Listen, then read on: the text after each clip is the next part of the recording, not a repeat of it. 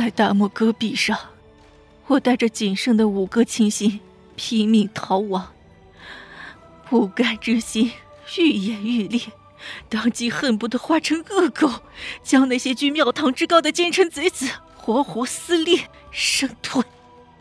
心也痛，心也死。面对茫茫大漠，前有敌国大军。天罗地网，后有故国追杀，一除祸患。追随我多年的忠心将士陷入绝境。最近发生的事反反复复在我的脑海里重复上演，而后喉管开始隐隐作痛，心结不解的我，只大口大口的呕出淤血。可他们。总能相信我，对我说：“将军，逃出去还有卷土重来之日啊！” 卷土重来，我甚至不知道该逃去哪里。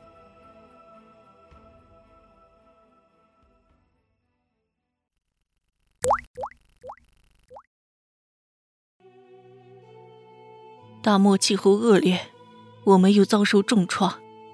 即便没有遇到野兽或者敌军，也只有自生自灭这一个下场。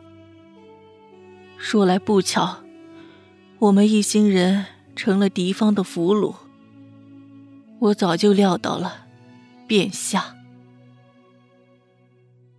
我被单独丢进白色螭纹的营帐里，偌大的座椅上，程准正兴致勃勃地打量着被五花大绑的我。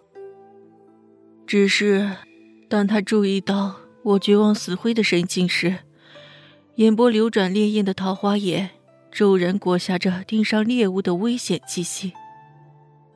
程准轻擦着锃亮的匕首，在我耳边悠悠道：“定远将军心高气傲，受不了了，是想去死吗？”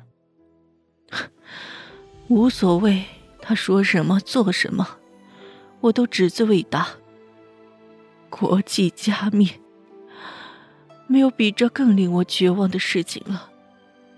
我倒是希望他能尽快了结了我，我好去向地下的人赔罪。他笑着为我整理鬓角的发丝，眼里透着深情，语气却生冷的可怕。那我偏不，你若死了。我就叫你的士兵生不如死。心中那潭死水泛起了微微涟漪，我偏过头，虚弱的道：“疯子。”事实证明是对的，程准很疯。他掐着我的下巴，迫使我对上他漆黑的眸子，道：“你若做我的奴，我就放了他们。”我死死盯着他，无奈之下，只能答应他的条件。想着天下之大，我李皎皎再无容身之所，何处不都是家？可他们不一样。之后，我便入住了殿下太子府，而程准对我的称呼从定远将军变成了李皎皎。丫鬟们日夜围着我转。脸上的表情颇为奇妙，可我并不在意。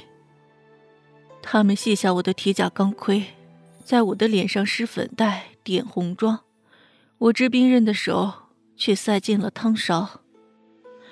这样的日子索然无味，活得像一具行尸走肉。我一心求死，结果都是醒来看到程准那张冷漠无比的脸。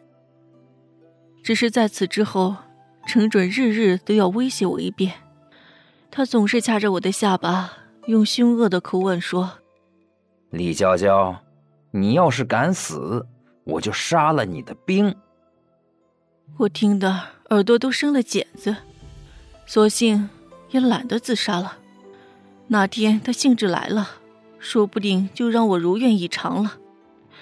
死生对我来说。也算不得大事。但我就是想不通，他不让我死，也不让我好过，可折腾的不还是他自己吗？即便如此，为了将我看在眼皮子底下，连吃饭睡觉都要一起，这大可不必。程准，你疯了！男女有别，你懂不懂？我竟然生出一种恨铁不成钢的感觉，开始想与他讲清道理，而程准。却笑得一脸理所当然。想当初在军营时，整个营地可就你一个女子，怎的不说男女有别？不照样生龙活虎的与我打仗？